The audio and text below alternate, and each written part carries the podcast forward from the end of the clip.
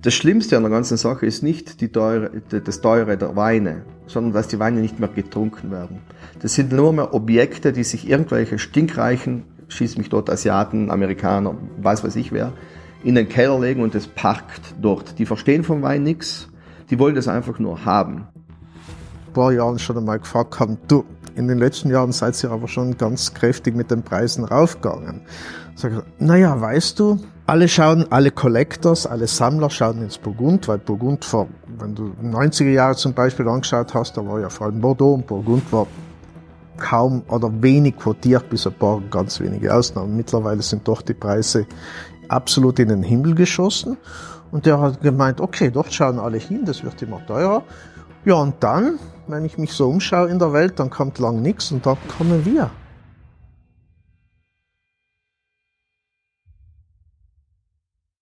Hast du dich schon mal intensiver mit Barolo beschäftigt und versucht, dich diesen Weinen ein Stück anzunähern? Ich weiß nicht, wie es dir ging, aber für mich war am Anfang die hohe Säure und dieses Tannin schon eine ziemliche Challenge, weshalb ich auch erstmal einen weiten Bogen um die Weine gemacht habe. Jetzt konnte ich mich allerdings nicht mehr davor verstecken, denn ich wurde zur Masterclass in Südtirol eingeladen, ins Hotel Plan de Kralba. Es war wirklich ein sehr besonderer Abend und wir hatten am Ende nur drei Stunden Schlaf, bis das Interview, das du jetzt gleich hören wirst, ähm, stattgefunden hat. Allerdings hat uns das nicht abgeschreckt, einen echten Deep Dive in die Thematik zu machen und das gemeinsam mit den Jungs von Falstaff Italia bzw. Weinlein, nämlich Ottmar Kiem und Simon Staffler. Also der Ottmar ist auf jeden Fall ein echtes Falstaff Urgestein. Bereits seit 1998 berichtet er aus Südtirol über die Wein- und Genusswelt Italiens und Simon ist zwar deutlich jünger als Ottmar, dafür trinkt er aber laut eigener Aussage von Ottmar umso mehr,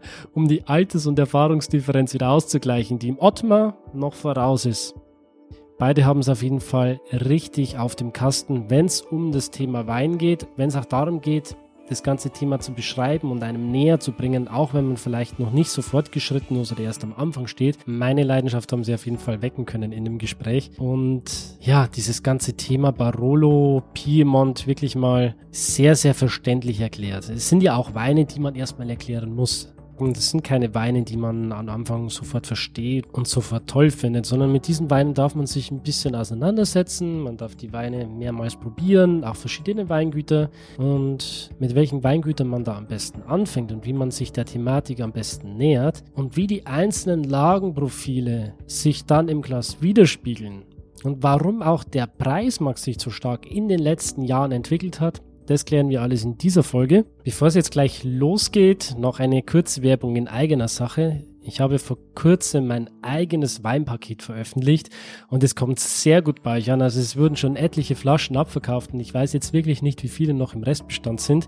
Ich möchte die aber jetzt ans Herz legen, auf jeden Fall jetzt noch zu bestellen, weil wirklich nicht mehr viel da ist und dieses Weinpaket wirklich großartig ist. Also ich habe da wirklich das ganze Sortiment von Ludwig von Kapf unter die Lupe genommen und die für mich sechs besten Weißweine herausgesucht unter 10 Euro im Schnitt. Das ist wirklich ein super Deal und mit dem Code Weinverstehen sparst du dir nochmal 20 Prozent. Also insgesamt 55 Euro nach Abzug des Rabatts für diese sechs wirklich tollen Weißweine, wo ich auch zwei YouTube-Folgen dazu schon veröffentlicht habe, wo ich die Weine nochmal im Interview explizit vorstelle. Den Link dazu findest du in den Show Notes bzw. im Beitrag. Und wenn du mich ansonsten unterstützen möchtest, dann gib mir jetzt bitte 5 Sterne auf Spotify oder auf Apple Podcast. Das hilft mir auf jeden Fall, damit der Podcast wächst und noch viel Menschen eine Begeisterung für das Thema Wein und Barolo finden. Und jetzt wünsche ich dir viel Spaß mit der Folge Barolo. Alles, was du wissen musst, mit Ottmar Kiem und Simon Staffler von Falstaff und Weinlein. Also, was für eine Nacht, oder? was für ein Abend und eine Nacht, ja. Also, ich glaube, der Abschluss war nochmal mehr als gelungen. Ging gestern noch bis um 1 Uhr, oder? Ja, bis zwei. Ah, bravo. Hat sich aber auf jeden Fall rentiert, noch ein bisschen länger da zu bleiben. Ähm, Gerade bei unserem letzten Schaumwein, den wir dann noch hatten. Wir hatten dann danach auch noch einen roten Burgunder. Wann? Ja, weißt du das gar nicht? Ich war ja schon weg. Um wie viel Uhr war das? Das war dann äh, um halb zwei oder so. Nein. Und der ist mir durch die Lappen gegangen. Und äh, dieses Mal nicht aus Kalifornien. nein, nein, nein, das war, äh, jetzt muss ich, ich glaube, ich glaub eben, das, das war ein, Ich habe vorhin gesagt, ein Also- roter Merceau. ja, so, eben eine völlig ungewöhnliche äh, Zone für, für, für Rot, aber das war gut. Ah, der, der Daniele zaubert schon mal so Liebhaberweine Muss aber halt nochmal fragen, ob, der, ob, der, ob das wirklich mehr so war oder nicht.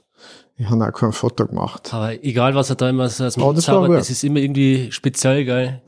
Und einzigartig so. Also ich glaube, der Daniela hat da Weinkarten, die man sonst schwer in Südtirol findet. Und nicht nur in Südtirol, überhaupt. Ich glaube, ich glaub, er hat das nicht aber alles auf der Karte, oder? Ja, dann sagen wir es anders. Ein Ja, ein Weinkeller. kleiner Weinkeller, ja, ja. Ja, schon spezielle Sachen, also. Und auch alt.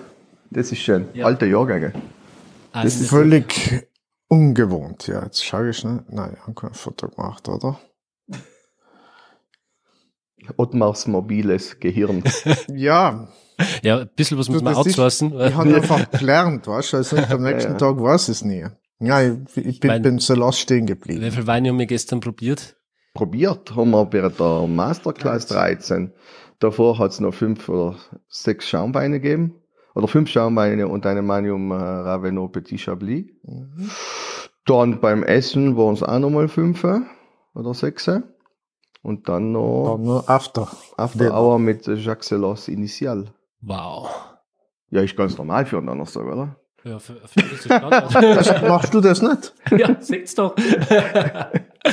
Aber ihr seid natürlich da äh, schon ein bisschen erfahrener, zumindest, zumindest du, Ottmar. Ich glaube, du bist ein bisschen jünger wie ich, oder? Äh, zwei Jahre. Ja, der, der Firma, ich bin zwar erfahrener, aber er weiß, dass er aufholen muss, deshalb trinkt er umso mehr. Bin schon fit, bin schon fit. Der ist auf jeden Fall auf dem richtigen Weg. Ja, meine Lieben. Ähm, heute sprechen wir mal über ein Thema, ähm, wo man vielleicht als Anfänger erstmal äh, einen Bogen drum macht, weil die Weine ja doch etwas ähm, polarisieren. Könnt ganz provokant sagen, was, was will ich mit einem Wein, der eine hohe Säure hat, massig Tannin und äh, dann muss ich den erst einmal äh, 20 Jahre in den Keller legen, damit ich ihn überhaupt anrühren kann. Hm, welche Daseinsberechtigung haben diese Weine? äh, dass sie einfach mit zu den geilsten Weinen der Welt gehören. Und das ist so äh, Piemont-Weine oder speziell Barolo und Barbaresco, die machen süchtig. Ne? Das ist so wirklich, man muss zuerst ein bisschen angefuttert gefüttert werden. Ich meine, das, das, ich beobachte das sehr häufig. Wir machen ja Weinreisen und so oft mit Leuten, die halt keine Ahnung haben von, von einem Bialo oder sowas, aber halt natürlich der Ruhm des Biermanns, aha, dorthin. Und so nach den ersten zwei, drei Weine äh, siehst du richtig allen das Fragezeichen eben im Gesicht stehen. Warum um Gottes Willen soll mir das schmecken? Nach dem fünften Tag passt es dann alles. Da sind sie begeistert und so weiter. Und im Übrigen, was glaube ich ganz wichtig ist, wie du gesagt hast, ja, äh, die müssen 20 Jahre reifen, das stimmt nicht mehr, Gott sei Dank. Das war, das war das war früher mal, ist, ist es ja bei Bordeaux und so ähnlich gewesen. Nicht? Früher war das, ah, Weine müssen reifen, wie dann plötzlich die Produzenten gemerkt haben, du hoppla, der hat vor 20 Jahren den letzten Wein gekauft und jetzt nichts mehr. Hat man sich zurecht überlegt, was kann man tun, um die Weine früher zugänglich zu machen und trotzdem aber Langlebigkeit zu haben. Nicht? Und Ich das glaub- hat dort sehr gut hingehauen. Ich glaube, eine, eine andere Sache, Daseinsberechtigung ist eine tolle Frage.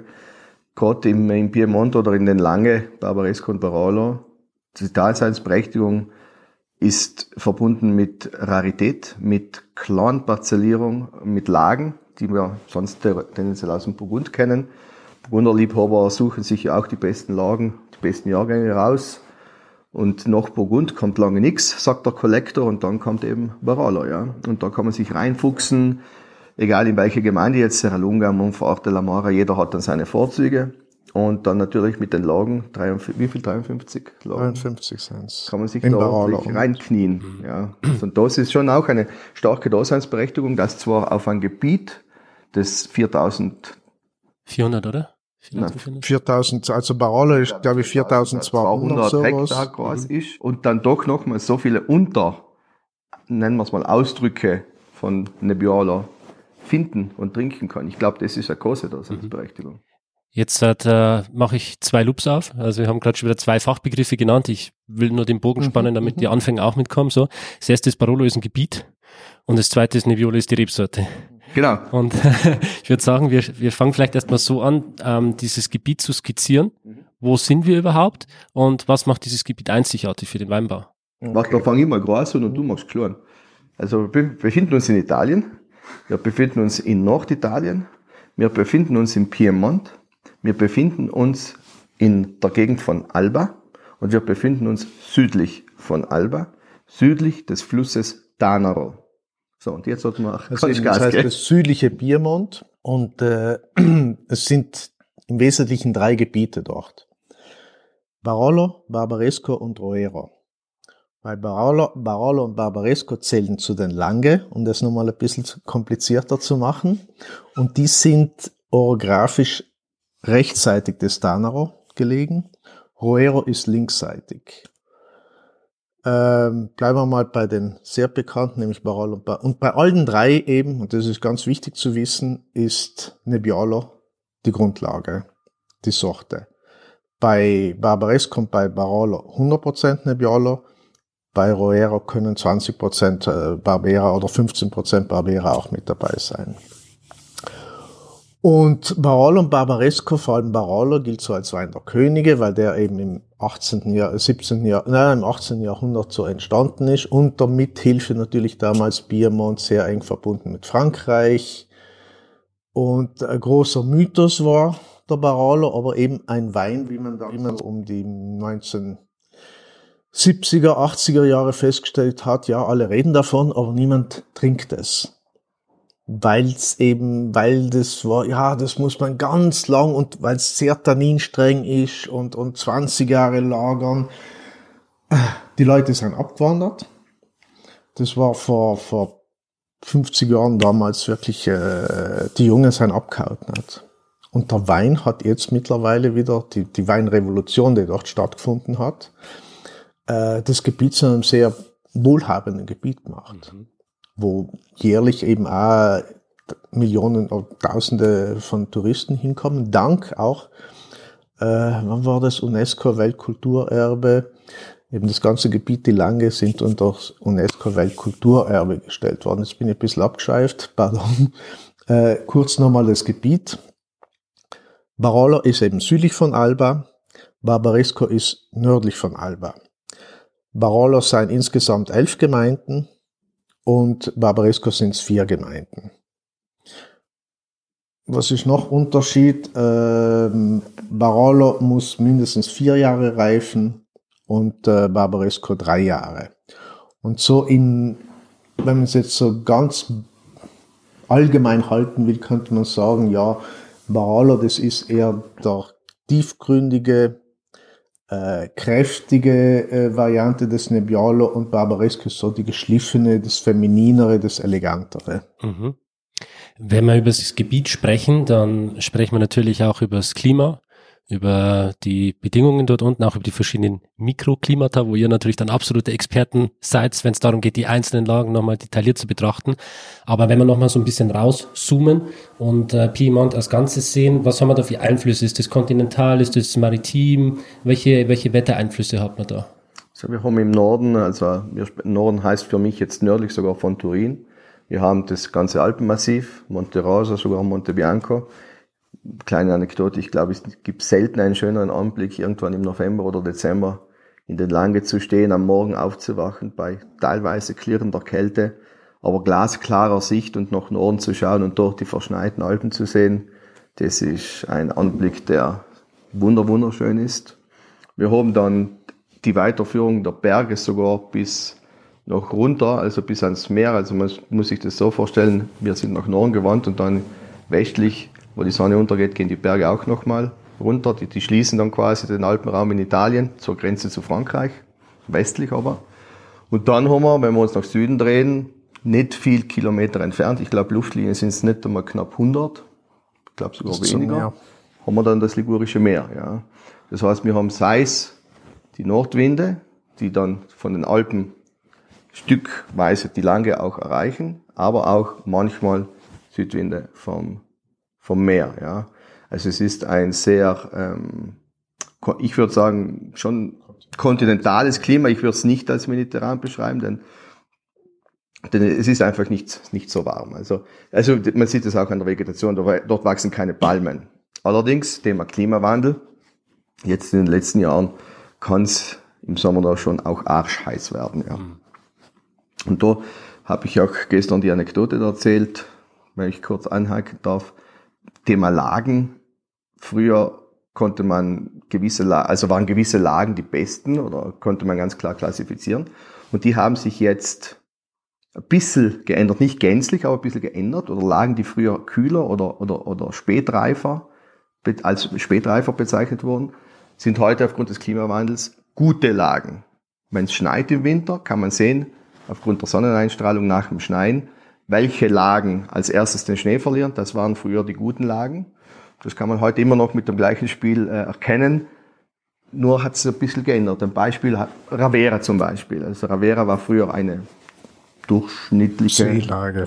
Ja. Seelage. Und ähm, heute ist es eine gute Lage. Das lassen wir drin. Das lassen wir Das ist gut. Ja, genau. Also der Schnee ist quasi ein guter Indikator dafür, welche ja, ja, Lagen sich jetzt äh, gut entwickelt haben. Ja? Genau, so ist es, ja. Mega. Ja, ist, ist, ist wirklich so, ja. Und genau, magst du noch was zum Klima sagen? Endet. Ja. Also ich glaube, es äh, dadurch, dass es auch jetzt die Nähe zum Meer hat, wird es wahrscheinlich ein bisschen mehr Niederschlag geben jetzt im Vergleich zu Südtirol, was eigentlich die ganze Zeit sonnig ist. Kann man das so sagen? Es gibt nicht, es gibt, ich glaube, niederschlagsmäßig nicht viel Unterschied. Äh, was in den letzten Jahren allerdings fast mehr war, dass in Piemont mehr Schnee war wie bei uns da, weil eben auch bei uns äh, schneit's, wenn das berühmte Genuativ kommt. Und das Genuativ, das ladet natürlich als erstes Mal in den Lang, also im Piemont ab. Dann erst kommt's rauf zu uns. Aber sonst ist niederschlagsmäßig nicht viel Unterschied. Ja, man muss es fast so sehen, dass eben in Südtirol gibt es ja auch da die Nordwand, die Gewitter abhält. Mhm. Und in Piemont ist es quasi ähnlich. Also es ist zwar nicht so immediat die Lange direkt hinter den Bergen wie jetzt Südtirol, aber die Alpen machen da schon eine ordentliche natürliche Grenze auch aus. Ja. ja. Und im Süden gibt es dann auch die Alpe Apuane und die ligurischen Alpen, die das dann von Süden abhalten. Mhm. Also Südtirol hast du ab und zu noch diese Winde, die dann, die, also die warmen Winde, die dann vom Gardasee hochkommen. Das hat man jetzt in Piemont eher nicht, weil das dann quasi nochmal auch abgehalten wird, beziehungsweise auch gar nicht die Nähe jetzt zum Gardasee da ist. Oder? Na, vor allem äh, keine warmen Winde, wenn dann eher frische Winde vom Meer. Ja. Genau, die Aura vom Gardasee, die wir hier in Südtirol haben, die stückweise haben wir herausgefunden, sogar bis Meran und anfangs in den Finchgau raufgeht, also wirklich endlos weit das gibt's da unten nicht, ja. Und, und dieser warme Wind, der da in, der, in diesem Becken des Gardasees gefangen wird und dann hochkommt, der ist vom maritimen Klima überhaupt nicht warm, das ist kalt, das ist ja kalt, frisch, meeresfrisch, ja. Ja, also insgesamt harscher in der Piemont-Region. Ich meine, die Weine sind ja auch harscher, kann man das so sagen? Gefällt mir nicht schlecht, gefällt mir nicht schlecht, wobei ich ein bisschen ab, abschwächen es ist, würde. Es ist, so absurd klingen mag vielleicht, ja, dass äh, eigentlich äh, Südtirol, zumindest das Edtal, äh, mediterraner ist wie das Piemont, obwohl das Piemont, das Südpiemont wesentlich südlicher ist. Ja. Ist einfach, wie Simon gesagt hat, durch die Südöffnung, die wir da haben. Und unten ist es eigentlich genau das Gegenteil. Sie haben Barriere nach Süden und eher oft nach Norden. Mhm. Was man so, schon sagen kann, aber ich empfinde es so, Südtirol hat ja viele Bodenbeschaffenheiten und hat viele auch Mikroklimata.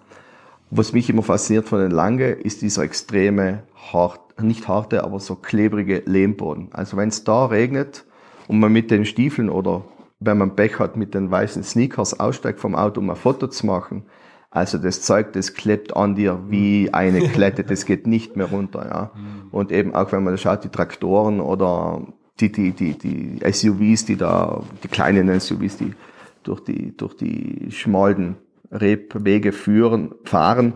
Also das ist, das, das hat so was Brachiales, so was, so was extrem Bäuerliches, aber auch so was extrem Erdbezogenes. Natürlich, es ist Erde, das ist mir schon klar, das Wortspiel. Aber das es hat nochmal so was ganz, ja, harsches, äh, bäuerliches, kraftvolles, ja. Ja, vor allem, das müssen alles äh, Raupenfahrzeuge sein, nicht? weil sonst rutschen sie ab. Das ist das, das große Problem, was in Südtirol hast du nirgends ein Raupenfahrzeug. Nicht? Wir haben viel leichtere Böden.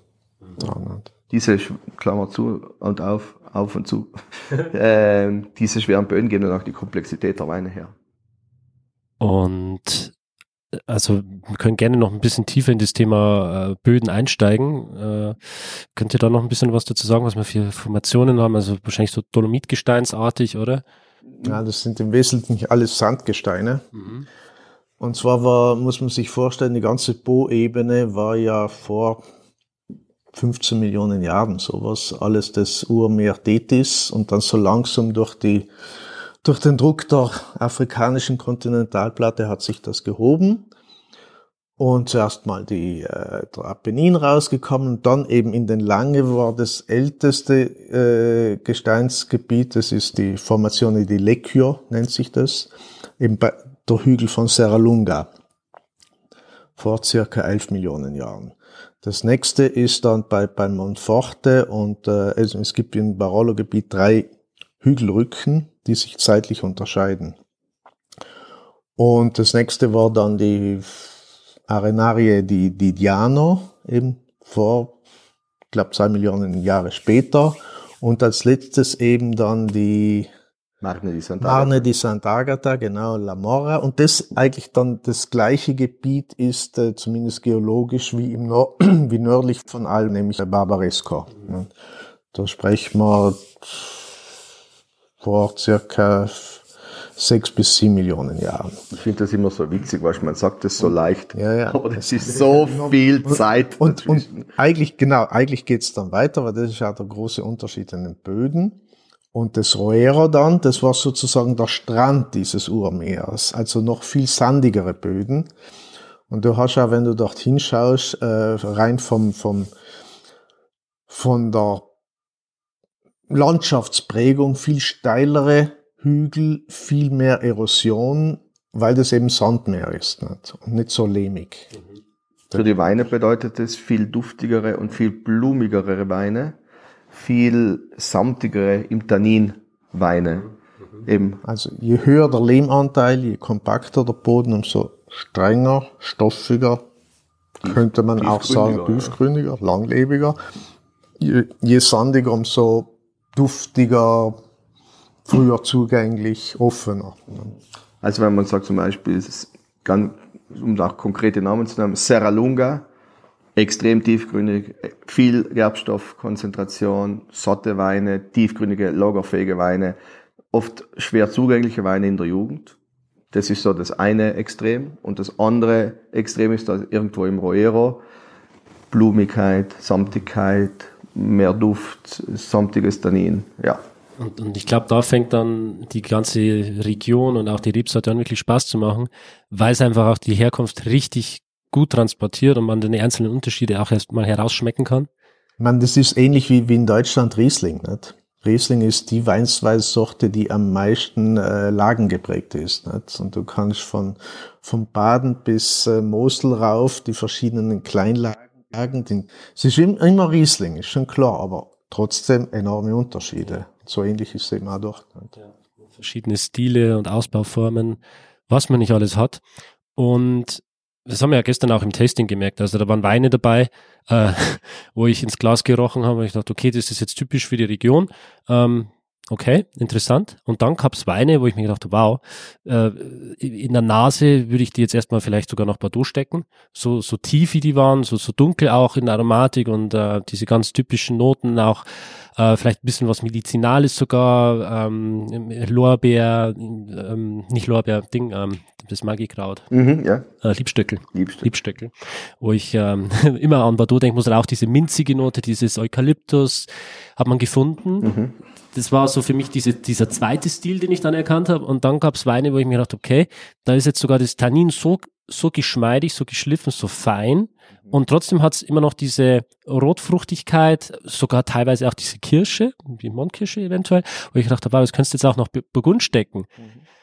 Und ähm, so kann man dann diese Weine auch nochmal in unterschiedliche Lager aufteilen, oder? Von der Stilistik her. Ja, wobei erst vorweg möchte ich sagen, Piemont-Kirsche ist eigentlich ein Marketing-Gag, denn es gibt keine Piemont-Kirschen. Und einer der typischen ähm, Indikatoren oder ein Fruchttöne für Nebbiolo ist Himbeere, ganz klar Himbeere. Und ähm, in, in Italien, wenn ich kurz auf, ausholen darf, gibt's immer Sangiovese und Nebbiolo, so, wenn man von Reinsortigkeit spricht. Und wenn man das ganz brachial hinunterbrechen will und generalisieren will, ist Nebbiolo Himbeere und Sangiovese ist Kirsche. Full stop. Woher kommt dann die Piemont-Kirsche? Also Marketing. Piemont-Kirsche, also Ferrero sitzt in Alba. Ja, und es hat, äh, also es gibt heute keine Piemont-Kirschen mehr oder kaum mehr. Es hat früher auch speziell im Roero schon Kirschen gegeben. Vor 50 Jahren. Nicht? Und da hat es angefangen mit der Piemont-Kirsche, mit dem Moncherie. Mittlerweile, äh, mittlerweile sind die Kirschen einfach den, den Weingärten gewichen. hm. Ferrero, ja, beziehungsweise dem Hasel, den Haselnüssen Und den muss man noch, Haselnüssen äh, dann auch. Ferrero bezogen dazu sagen. Ja. Ich meine, Ferrero ist ja das reichste Unternehmen Italiens, also die Besitzer sind die reichsten ja. Menschen in Italien und sehr wichtig für das Gebiet haben eben, wie Ottmar vorher gesagt hat, als die Abwanderung aus dem Land, vom Land stattgefunden hat, haben die ganz viel Arbeit aufgenommen. Ja, also die haben ja extrem viele Menschen beschäftigt, auch heute noch. Es gibt übrigens nichts Schöneres, als durch Alba zu spazieren und diesen Nutella-Geruch in der Nase zu haben. Das ist kein Witz. Also die Ferrero, Es riecht in, in Alba so immer so, so nach Haselnüssen. Ja. Haselnuss, aber leicht so verbrannter Schokolade. Genau, also Und das extrem ist so-. Man hatte die ganze Zeit so Mund, äh, das Also Mundwasser, das so, oh, ich hätte gerne jetzt Nüsse. Wenn dich jemand blind irgendwo hin entführt und du riechst, Alba ist ziemlich gut erkennbar. Ja. Wow. Aber ich wollte eigentlich sagen, dass ähm, der, der Bedarf an Haselnüsse extrem gestiegen ist natürlich. Die ganze Welt konsumiert äh, Schokolade, Haselnüsse, Nutella, äh, ohne hier jetzt Werbung zu machen. Eines der meistkonsumiertesten Aufstrichprodukte. Dann natürlich äh, die ganzen Kinderprodukte etc. Das kommt alles von der Ferrero und die brauchen Haselnüsse und die suchen händeringend nach Flächen und wollen eigentlich das Gebiet fördern. Und ja, deswegen haben sie halt Kirschen rausgeschmissen und Haselnüsse reingesetzt. Jetzt braucht man das Aroma bloß noch im Wein, ha?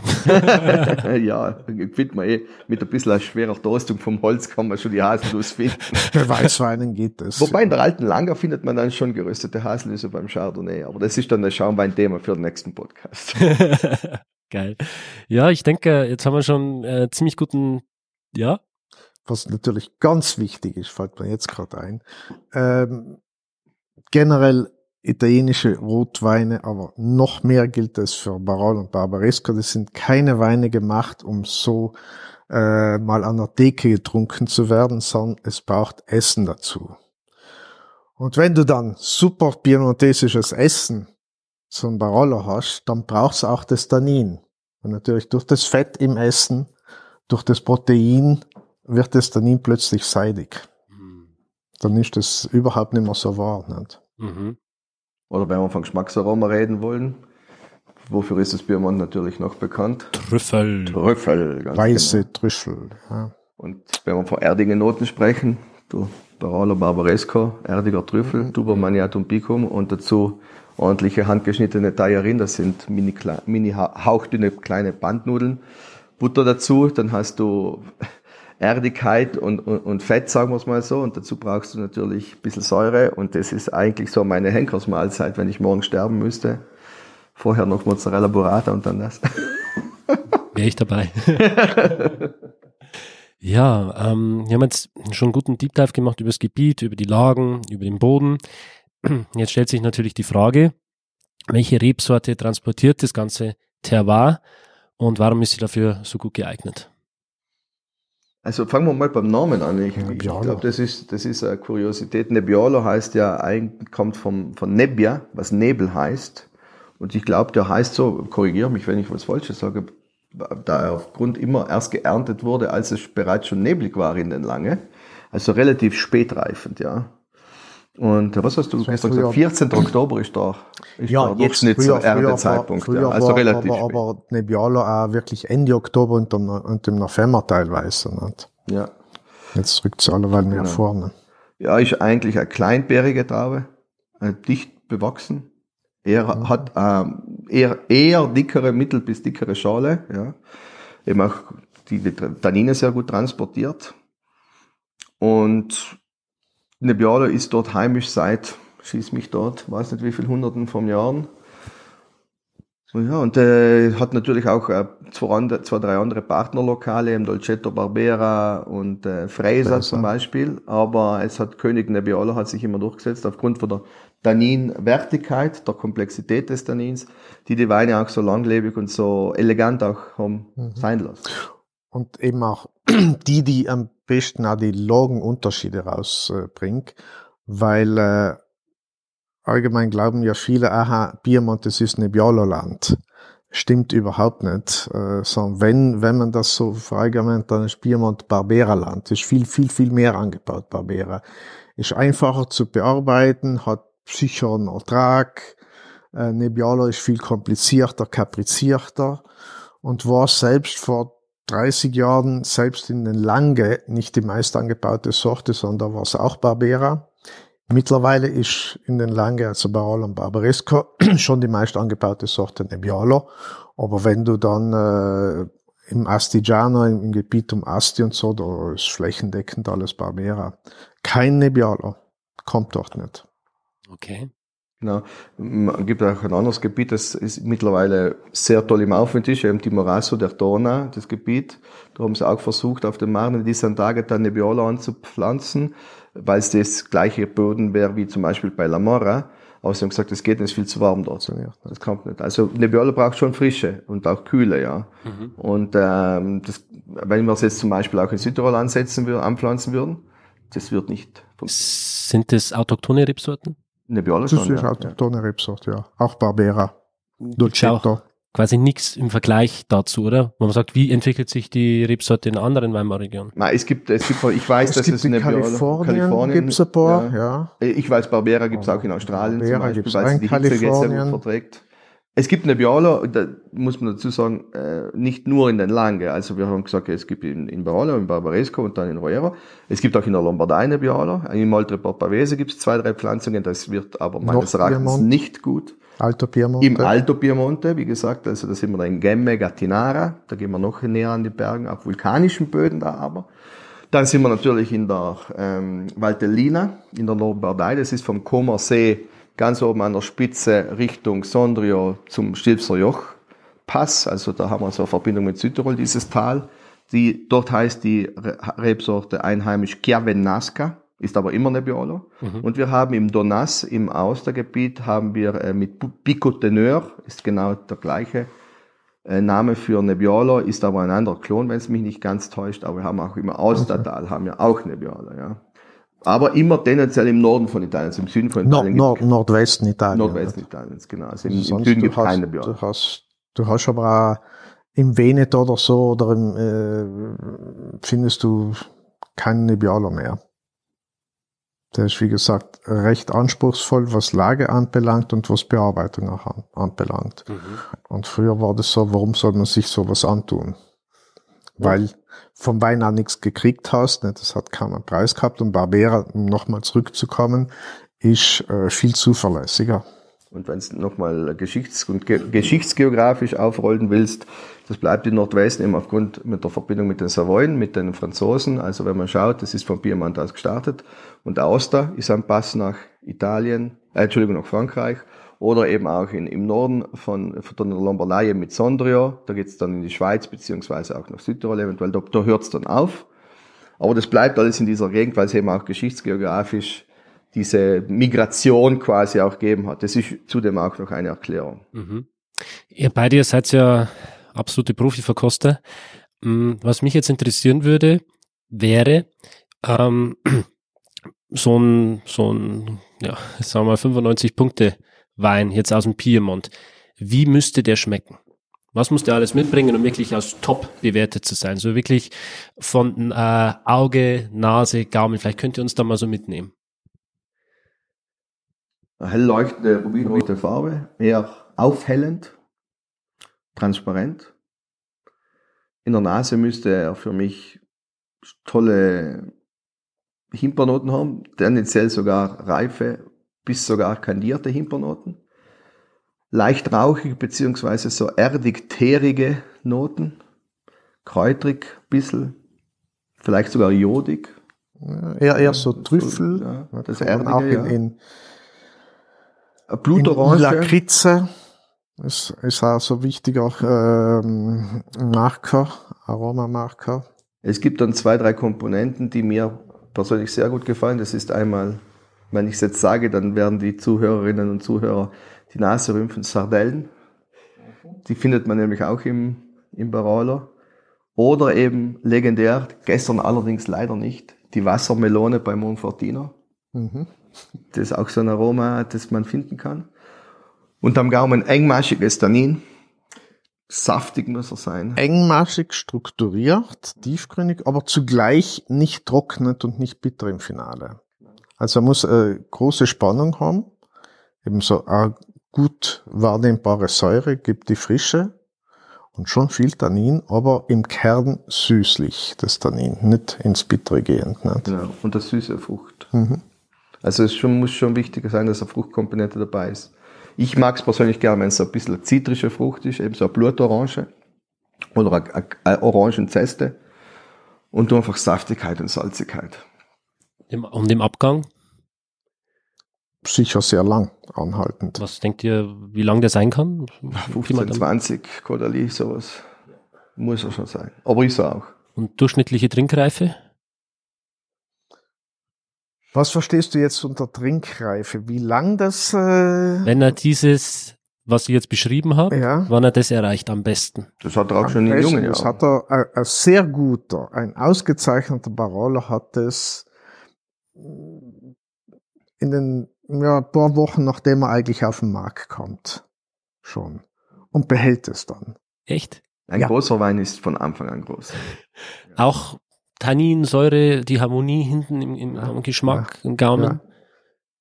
Wir, hatten, wir haben jetzt, jetzt den Falstaff Weinguide fertig verkostet. Ein Wein gleich 100 Punkte. Du riechst da rein, du nimmst den in den Mund, du verkostest den und sagst einfach, fuck, fuck, fuck. Was Jetzt war das Barolo. für ein Haus? Für ein Weingut oder? Wann, wann erscheint er das? Ja, so in zwei, drei Wochen. Ja, dann seid's noch neugierig. Nachzulesen dann bei euch. genau. Ja, vielleicht ähm, können wir trotzdem noch so ein bisschen Name-Dropping machen. Wir haben ja gestern einiges probiert. Ähm, Pie Franco war jetzt mein Favorit. Sehr Ähm, groß, sehr gute Überraschung. Capellano Pierfranco war gestern sehr groß. Ich habe mal die Flasche mit ins Zimmer genommen, den nehme ich mit heim. vielleicht, vielleicht könnt ihr ähm, vielleicht nochmal so Top 3 ähm, eher so äh, Einstiegsbudget, wo ihr sagt, da kann ich mich mal als Anfänger rantasten und dann nochmal so Top 3 High-End. Ich finde einen guten Budget Barolo finde ich Scarzello. Auch Weira. Auch Weira. Eigentlich der, der, der, der, der Basis Barolo. Mhm. Also eher für Einstiegs Barolo würde ich mich äh, eher an, an äh, Lamora und Barolo halten, also als Ortschaften, als, äh, weil die am zugänglichsten sind. Ein Wein, der, sollte der mir immer sehr gut schmeckt, aber auch schon ein kleiner Brico ist, ist Anna Maria Abona, Brico Santo Stefano, der Ja, kostet ja, 45 ja, Euro theoretisch ja, und ist für mich ein sehr guter Preis-Leistungswein. Und kein Kassau. Jetzt schon. Ups, Was fällt, Maria. was, was, fällt, was fällt mir noch so als Einstieg ein? Was kostet denn der Barolo Ja. Bio von Bier? Bi eben Bier, Bier Cesai ist so ein großer Klassiker. Äh, ist jetzt zwar jetzt nicht so leicht zugänglich, aber wirklich, wenn man will, was sind Klassiker? Bier Cesare. Ja, da. Norm- Barolo Bio. Bio. Was Premium? da? Na, wach, noch was, was zugänglich. Hm, Mir schweben zu viele vor. Im Lamar, Barolo von Odera. Normale. Ja, Oder Odero, die Lagen sind ja Sehr gut, Preis-Leistung, ja, sehr gut. Ja. Schon viel. Für nach Cantina, ähm, wie heißen die Logen? Dings, wo sie die fünf Logen haben. Ah, Rivera, Arnaldo Rivera. Arnaldo Rivera. genau, Genau. stimmt, ja. Das sind, äh, also, das Und die ist, Ciccomoni heißt das, ja, das genau. ist Arnaldo Rivera, das ist, äh, Genossenschaft. Von, von der Genossenschaft, der die Barolo. Und die haben eben so Projekte jetzt entwickelt äh, unter der Marke Carnavera, wo sie, das war der Gründer der Genossenschaft, und wo sie sehr ambitionierte Weine machen, auch Lagenweine. Und, äh, und dann so als Einstieg gibt's eben den Undici Comuni, das heißt halt diese elf Gemeinden, die das Gebiet ausmachen. Das ist sehr Preis-Leistung, sehr gut, sehr zuverlässig, also so als Einstieg. Premium.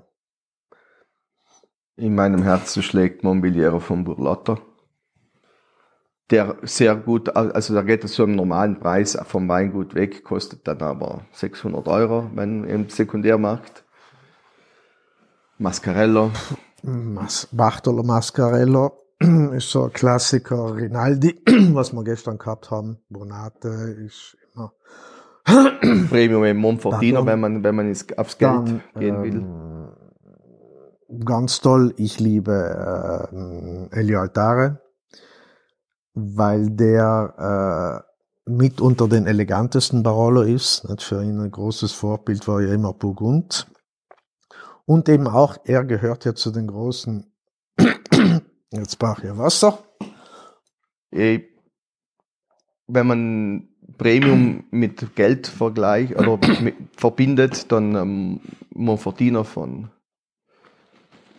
von Conterno natürlich, ähm, Piefranco, wie wir es gestern gehabt haben, Capellano, das kostet alles sehr viel. Dann äh, die Barolo von, auch von Roania kosten viel Geld. Ja, nur Premium ist, ist nicht nur Geld. Nicht? Eben, das, eben. deswegen aber, aber eben, ich, kurz zurück eben zum, zum Altare, was wollte ich sagen? Eben, er ist ja immer als, als, oder ist einer der größten Erneuerer, der eben viel im Barrique und so macht und ihm ist immer vorgeworfen worden, ah, die Weine sind jetzt nicht mehr langlebig. Nicht? Das stimmt überhaupt nicht. Die haben, oder wir haben in den letzten Jahren häufig gelegen gehabt, alte Weine von ihm, also Anfang 90er Jahre, auch 80er Jahre zu probieren. Das ist toll.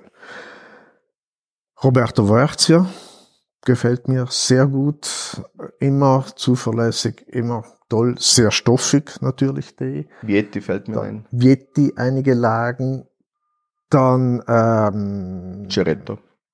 Mit den, mit den Lagen macht sehr. Sandrone, Canubi Boskis, auch sehr elegant, sehr geschliffen. Bei Christina von Domenico, ja. Cavalotto. Genau, als ja. Sehr, eben das, das ist, ist vielleicht auch noch ein Charakteristikum vom, vom Gebiet Castiglione Falletto, das so zwischen, zwischen den beiden Extremen liegt. Ne? Das sind so die, die ausgewogensten, äh, harmonischsten Weine.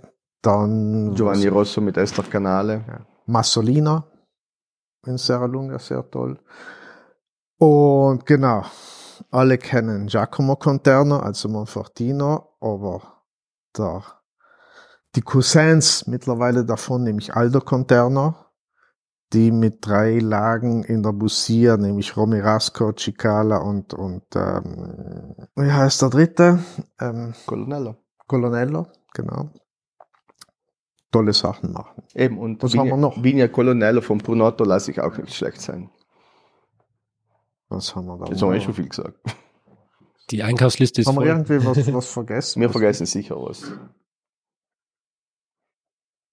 Ich glaube, damit kann man jetzt mal loslegen, oder? Ja, schon. Mal, mal anfangen, sich einzubringen. Damit könnt ihr mal anfangen, euch, wenn ihr wollt, so ein bisschen einen Rundblick über, über, über Barolo zu schaffen. Nicht? Auf jeden Fall. Ähm, Jetzt zum Abschluss noch eine Frage. Der Begriff ist jetzt schon ein paar Mal gefallen. So das ganze Thema Budget, Preis ist jetzt nicht unbedingt das günstigste Weinbaugebiet. Ähm, da haben sich in den letzten Jahrzehnten die Preise ganz schön nach oben katapultiert. Ähm, ist das noch gerechtfertigt oder wie kommt das eigentlich zustande?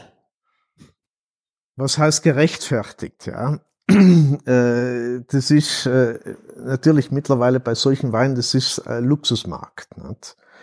Es gibt viel mehr Menschen auf der Welt, die wollen das haben, als es Ware zur Verfügung gibt. Nicht? Und der Winzer aus dem, aus dem Barolo-Gebiet, den ich ja vor ein paar Jahren schon einmal gefragt habe, du, in den letzten Jahren seid ihr aber schon ganz kräftig mit den Preisen raufgegangen. Sag, naja, weißt du, alle schauen, alle Collectors, alle Sammler schauen ins Burgund, weil Burgund vor, wenn du 90er Jahre zum Beispiel angeschaut hast, da war ja vor allem Bordeaux und Burgund war kaum oder wenig quotiert, bis ein paar ganz wenige Ausnahmen. Mittlerweile sind doch die Preise absolut in den Himmel geschossen. Und der hat gemeint, okay, dort schauen alle hin, das wird immer teurer. Ja, und dann, wenn ich mich so umschaue in der Welt, dann kommt lang nichts und dann kommen wir. Also im Vergleich zu Burgund sind wir immer noch günstig. So, was willst du? ja, und das nächste ist dann halt, ähm, es gibt Winzer, die sich auch über diese Preissteigerung sehr beklagen, denn sie verkaufen immer noch ihre Weine zu den Weingutspreisen, die sie immer hatten. Burlotto ist so jemand zum Beispiel. Der hat einmal von Galone 100 Punkte bekommen, der Montbelliero, und der ist dann in Amerika durch die Decke gegangen. Den kriegst du heute im Sekundärmarkt eben nur mal über 600 Euro. Aber bei ihm vom Weingut geht er immer noch um, keine Ahnung, 80 oder sowas weg. Ja. Nur kriegst du es logischerweise ja. nicht, das, das verkauft er dir nicht. Rinaldi ist das Gleiche und so weiter und so fort. Aber die sagen dann halt, ja, ich bin halt ehrlich und verdiene jetzt nicht unbedingt mehr. Aber wer verdient, sie sind halt dann die Zwischenhändler und so. Das ist ein großes diskutables Thema. Das können wir jetzt nicht beeinflussen. Moment, können wir schon, auch aufgrund unserer Punktevergabe, das schon. Aber was der Winzer dann letztendlich mit seiner Preisliste macht, das können wir nicht beeinflussen. Wie der Rottmer schon gesagt hat, es gilt die Marktregelung, Angebot und Nachfrage bestimmt das ganze Preis äh, Ambaradam, natürlich dann mit der UNESCO-Weltnaturerbe-Geschichte ist das Gebiet sämtlichen Menschen auf der ganzen Welt auch noch aufgefallen. Und äh, ja, es ist stückweise und hier ein bisschen auch mal was Negatives zum Gebiet. In gewissen Jahreszeiten, vor allem zur Trüffelzeit, schaut Barolo, das kleine Dörfchen, wo ein paar hundert Leute leben, aus wie ein Disneyland. Also die haben keine Parkplätze, das ist überfüllt. Eben die Ladies von die Mädchen von Rinaldi, die Carlotta und die Marta sind sehr aktiv auf Facebook so, und Overtourism. prangern den Übertourismus auch ganz offen an, was ich sehr toll finde, denn sie exponieren sich. Ja, das, das ist ein kleines, äh, der kleine, wie sagt man sagen, nicht Schandfleck, aber so eine kleine Warze, die, ja die das Gebiet ein bisschen jetzt prägt. Und bin gespannt, was sie da für Lösungen in Zukunft auffahren werden. Ich meine, das, das ist, wenn jetzt gerade wenn wir da in Südtirol, wir sitzen ja da in Südtirol in den Dolomiten, nicht? das ist das ähnliche Thema, nicht? mit Tourismus natürlich, wenn du sagst, vor 50 Jahren dort in Barolo war keine Sau und die Leute sind geflüchtet, dank des Tourismus hat's, und des Wein hat's jetzt einen Wohlstand gebracht. Ähnlich hier in den Dolomitentälern, da war ja vor 50 Jahren auch kaum was mittlerweile Hochtourismus, wo das Pendelleben in die andere äh, Richtung ausschlägt. Und äh, die Herausforderung für die Zukunft ist sozusagen, wie bekommt man das in den Griff? Nicht? Ah, ich möchte noch eine Sache hinzufügen, die mir sehr am Herzen liegt. Es gibt so ein ähnliches Thema mit Romane Conti. Ich, die Winzer in Barolo sagen, und das ist, glaube ich, ein, ein weltweites Thema, das Schlimmste an der ganzen Sache ist nicht teure, das Teure der Weine, sondern dass die Weine nicht mehr getrunken werden. Das sind nur mehr Objekte, die sich irgendwelche stinkreichen, schieß mich dort Asiaten, Amerikaner, was weiß ich wer, in den Keller legen und es parkt dort. Die verstehen vom Wein nichts, die wollen das einfach nur haben. Ein Winzer hat mal gesagt, ich entschuldige mich jetzt für das Wortlaut, ich könnte in die Flasche reinpissen und die würden es nicht merken. Denn der Wein wird, wird nie geöffnet werden. Und das ist ein Thema, mit dem sich große Marken, große Collectibles jetzt schon auseinandersetzen müssen. Romane Conti, wie gesagt, aber auch im Barolo geht es so langsam, langsam in die Richtung. Ich habe keine Lösung dafür. Ich hoffe, dass sich das alles irgendwann einpendeln wird. Auf der anderen Seite, ja, Menschen mit viel Geld wollen Prestigeware und äh, solange man sie ihnen verkauft, ja, Geld stinkt nicht. Man, muss einfach als Konsument dann schauen, es gibt, wie gesagt, gerade auch bei Barolo, äh, fünf, sechs absolut gehypte Namen. Und daneben gibt's aber ganz viele, die, die immer noch nicht jetzt äh, ganz günstig sind. Also so, man mittlerweile um einen richtig guten Barolo muss du schon auf 70 bis 100 Euro gehen, aber dafür kriegst du Traumstoff. Und musst nicht 700, 800 Euro ausgeben. Ja, und wer die Erfahrung mal machen möchte und mehrere Barolos probieren möchte, der hätte jetzt die Möglichkeit gehabt. also ich habe es ja auf Instagram gepostet, es waren damals noch ein paar Plätze frei, drei oder vier Stück. Mhm. Ist schon noch ein sehr starker Geheimtipp hier äh, in Südtirol, direkt zum Fuße der Dolomiten, das Hotel Plan de Greiber, äh, wo der Daniele Spitzensommelier immer wieder großartige Masterclasses macht, wie jetzt auch mit euch, ähm, wo du das Zimmer mit dabei hast, den kompletten Sparbereich, Frühstück, Abendessen für 400 Euro oder knapp 400 Euro mit den, mit den ganzen Weinen, die vierstellige Beträge kosten. Also ich glaube, das ist ein Mega-Deal. Und äh, ähm, ja, folgt dem Daniele auf jeden Fall mal beim äh, Hotel Plan de Gralbe auf Instagram, dann seid ihr da auf jeden Fall informiert, wenn mal wieder was ist. Oder auch auf meinen Account, Wein verstehen. Und ansonsten, wenn ihr Weinexpertise wollt, wenn ihr wirklich ähm, ja die Meinung von den beiden Herrschaften hier haben möchtet, wo findet man euch? Was ist eure Anlaufstelle, wo man euch am nächsten kommt? Wir haben natürlich einen offiziellen Firmenaccount auf Instagram, der heißt wineline.official. Wir haben dann noch unsere separaten privaten Accounts, wineline.ottmar für Ottmar und wineline.simon für mich. Ähm, wir haben eine Webseite www.weinline.it, bitte nicht abschrecken lassen vom IT, das ist gänzlich auf Deutsch geschrieben. Äh, wir haben ähm, eine Newsletter, wir haben Wir bieten, wir bieten Wineline-Tours an. Wineline Tours, also Reisen, viele, äh, so eben in ex exklusive Reisen zu, gerade ins Biermont, äh, Weinreisen, Wein- und Genussreisen eigentlich haben. Und wir bieten in, bei uns im, im, im Office, im Degustationsraum, eben auch regelmäßig so Masterclasses an. Genau, unser Claim ist, wir öffnen Kellertüren, die sonst verschlossen bleiben würden. Ja. Und da wir beide die größten Genussferkel sind, sind wir immer auf der Suche nach Rudeltieren, die gerne mit uns auf Genussferkelreise gehen und unsere Leidenschaft und Passion für Wein und Genuss und Alimentari, Menschen und Landschaften vor allem in Italien teilen. Also wenn du auch ein Rudeltier bist und dich angesprochen fühlst jetzt von äh, Simon und Ottmars leidenschaftlicher ja, ähm, Arbeit, die sie hier machen, dann äh, nimmt gerne Kontakt auf und ich bin mir sicher, dass da dann es richtig für euch mit dabei ist. Genau. Gibt es abschließend noch etwas, das, soll ihr, das ihr gerne teilen würdet? Ja, ich möchte dich fragen, wie du jetzt Barolo fühlst. Also, how do you feel it? How am I feel it? Ja. wow. Ähm, also ich muss sagen, für mich, als mein erster Berührungspunkt mit Barolo war damals ähm, in, in Sölden beim Zentral. Da war diese, da haben wir uns auch schon mal getroffen. Mhm. Äh, da sind immer diese, diese, immer diese Genusswoche und da stand damals das Ganze unter dem Stern Barolo. Und ähm, ich hatte damals noch wenig Berührungspunkte mit der ganzen Thematik. Und ich bin dann trotzdem immer wieder zum Wachhausstand gegangen und habe mir meinen Riesling gegönnt. Zum Runterspülen der Tannine. es war mir damals zu anstrengend, es war mir damals zu viel Säure, ähm, auch in der Höhe, muss ich sagen, blieb von der Frucht nicht mehr so viel übrig. Und ähm, ja, war für, für mich dann eher schwierig, da reinzukommen. Und ähm, ich bin auch noch nicht hingereist ins Gebiet, deswegen war es jetzt für mich wirklich Neuland, das Ganze zu entdecken. Aber ihr beide habt es auf jeden Fall geschafft, da meine Neugierde zu wecken und auch die Leidenschaft, weil ich einfach sehe, äh, wie, wie vielseitig die äh, ganze Region ist, was sich da abzeichnet, in welche Richtung das gehen kann und wie man dann nochmal das ganze Thema Terroir für sich ähm, komplett neu entdecken und aufschlüsseln kann. Kann man auf jeden Fall viel, viel lernen. Und ähm, ich glaube, darum geht's jetzt, vor allem für mich auch. Ähm, macht das Ganze doch schon ein paar Jährchen und da sucht man immer wieder neue Herausforderungen. Und ich glaube, das ist ein guter Spielgrund, ein guter Playground for me. Ja, mich, wenn jemand Bock und Lust und Zeit hat, ich würde ihn oder sie einladen, dir oder du kannst vielleicht weiterleiten, die Menschen da draußen, die uns zuhören, mich würde interessieren, wie die Barolo fühlen. Ist das ein Thema, das sie interessiert oder ist das ein totales so Kreuz? Nein, überhaupt nicht. Oder mich würde interessieren, wie das da draußen ankommt. Lasst uns das mal wissen. Das Eure, eure Erlebnisse mit Barolo und Barbaresco. Egal, ob sie schlecht oder gut waren. Ja, ihr habt es gehört, Leute. Schreibt uns. Und ja, dann machen wir den Sack zu. Und das nächste Mal sehen wir uns im Biermont. Also bis zum nächsten Mal. Super. Danke, viert euch. Ciao. Ciao.